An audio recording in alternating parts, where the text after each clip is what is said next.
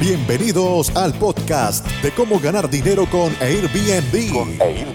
Donde es hora de trabajar duro para que tú puedas disfrutar las ganancias después. A continuación, A continuación, cada vez que se presenta, les llama Renta Emprendedores a su audiencia. renta emprendedores a su Y audiencia. ahora, demos la bienvenida a Alex Díaz. Alex Díaz. ¿Cómo están amigos Renta Emprendedores de Ciudad de México? Este episodio es para ustedes. Vamos a ver cómo pinta este lo que queda de enero del 2020 y cómo viene febrero del 2020. Hemos hecho estudios para diferentes partes de México. En, en particular hemos hecho para todo Riviera Maya, Cancún, eh, Isla Mujeres, Playa, Tulum. Eh, estuvimos también haciendo para Guadalajara, acaba de salir Puerto Vallarta, Sayulita y ahorita nos vamos a enfocar para darles la mayor información posible para que tengan siempre eh, información de valor, información que les ayude muchísimo. Tenemos que en total, al día de hoy, en, em, en Ciudad de México tenemos 17 mil. 17.048 anuncios. Nada más en la plataforma de Airbnb, ojo. Nada más en la plataforma de Airbnb tenemos 17.048 anuncios. Y eh, estamos viendo que también algo muy importante que podemos compartir con ustedes, que nos gustaría mucho compartir con ustedes, es de que el 49.8% de los anfitriones, o sea, casi la mitad de los anfitriones tienen múltiples anuncios. Casi la mitad de los anfitriones en Ciudad de México tienen múltiples anuncios. Eso es muy, muy, muy eh, este, importante. De ese, de ese 49.8 tiene 49.8% eh, son los que tienen los anuncios múltiples y anuncios simples. Es muy importante este, poder compartir esto con ustedes para que lo tengan y vamos a ir también seccionando o desglosando esta información. A nivel macro, vamos a empezar, me voy a ir a un nivel macro y voy a empezar a bajar a cada una de las delegaciones. Pero a nivel macro estamos viendo, eh, mediante datos que estamos sacando tanto de Airbnb como BRBO, así como de este de Google Events y de datos del Aeropuerto Internacional de, de la Ciudad de México, así como de la industria hotelera mediante reportes que a los que tenemos acceso, estamos viendo que en promedio el anfitrión de Airbnb está ganando de 1100 pesos a 1265 pesos la noche. Es muy importante tener y saber calcular y tener siempre a la mano tres indicadores muy muy importantes, que es la tarifa promedio diaria, la tasa de ocupación y cómo calcular tus ingresos después de costos.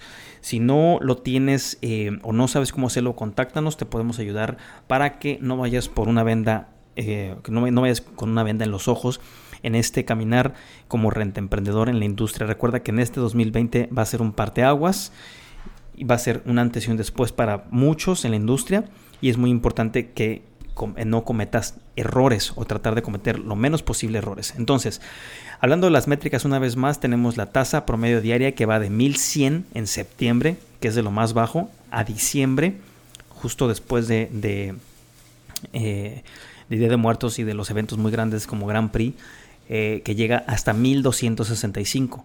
Tenemos una ocupación en Ciudad de México por ser un destino urbano y una ciudad consolidada y la, capital del país, una, una ocupación, una tarifa, una tasa de ocupación que va de entre el 62 al 77%, dándote un promedio de 69%. Es muy importante que lo tengas. Y uno, una, también una métrica muy importante que es que tengas la, este, la, los ingresos que van desde 13.800 pesos en septiembre hasta marzo que puedes lograr hasta 19.400 pesos al mes. Esto es muy importante que lo tengas para que puedas tú tener eh, esos ingresos y que sepas que el promedio en un Airbnb es de 16.500 pesos como ingreso. Promedio. Bueno, vamos a ver también cómo está eh, segmentado este, este mercado tan grande de Ciudad de México, donde encontramos eh, más de 17.000 anuncios de Airbnb. Encontramos que el 54% de esos 17.000 anuncios son alojamientos enteros.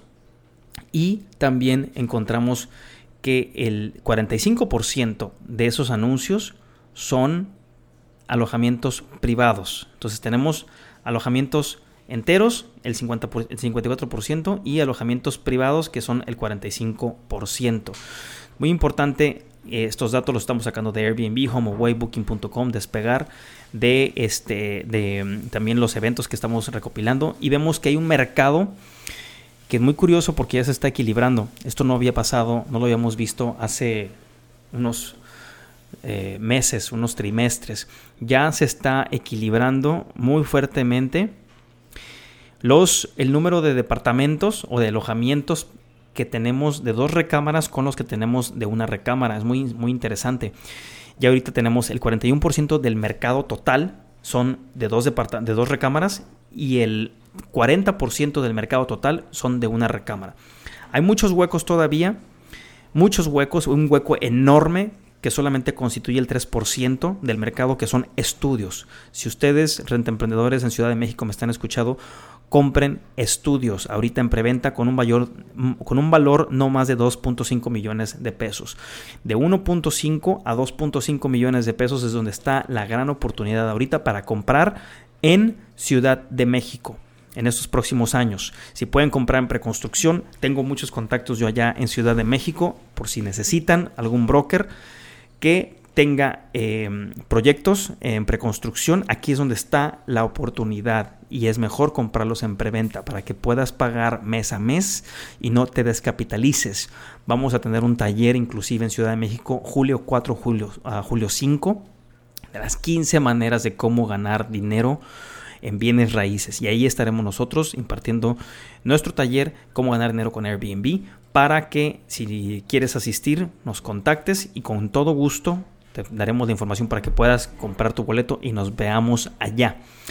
Otra cosa muy importante, este destino de, de, Ciudad de México es uno de los destinos con mayor crecimiento y con mayor y más estabilidad también. Veíamos que eh, justo Guadalajara trae un crecimiento del 7% trimestral, versus 8% positivo trimestral de crecimiento en Ciudad de México. Entonces, vean cómo trae, está muy de la par, sigue habiendo un mercado, Guadalajara es un mercado muy estable, muy, muy, muy estable, donde encontramos eh, mucha estabilidad entre el número de alojamientos enteros y el número de alojamientos de cuartos privados. Aquí en Ciudad de México vemos cómo los eh, alojamientos enteros constituyen el 54% y los alojamientos de cuartos privados constituyen alojamientos del 45%. Eh, vemos también, y les quería este, eh, comentar, las tarifas futuras, y en estas me voy a ir por delegación, porque es muy importante verlas por delegación.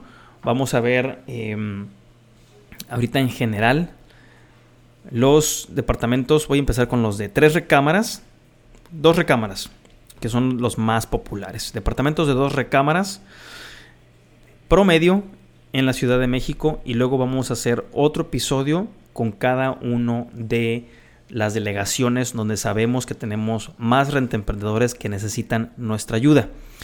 Entonces, un, cuarto de dos recámaras, dos, baños, tiene que dormir de, de, cuatro a seis personas. Eso es de ley, de, a menos de que haya alguna eh, alguna este, prohibición en los departamentos o en el condominio donde no puedan dormir personas, más de, más de, más de seis personas en un departamento de dos recámaras.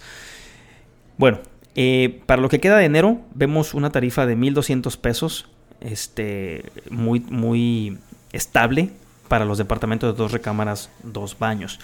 Y en febrero lo vamos a ver también una tarifa muy estable para los, em, los departamentos de dos recámaras, la tarifa las primeras tres semanas va a estar en 1.200 pesos en promedio y de ahí vamos a poder subir a 1.300 pesos la noche para dos recámaras. Ahora bien, en cuanto a demanda, vamos a ver eh, una, el, 24, vamos a ver una, una subida de precios, o sea, en dos días. Este podcast está saliendo el día 22 de enero.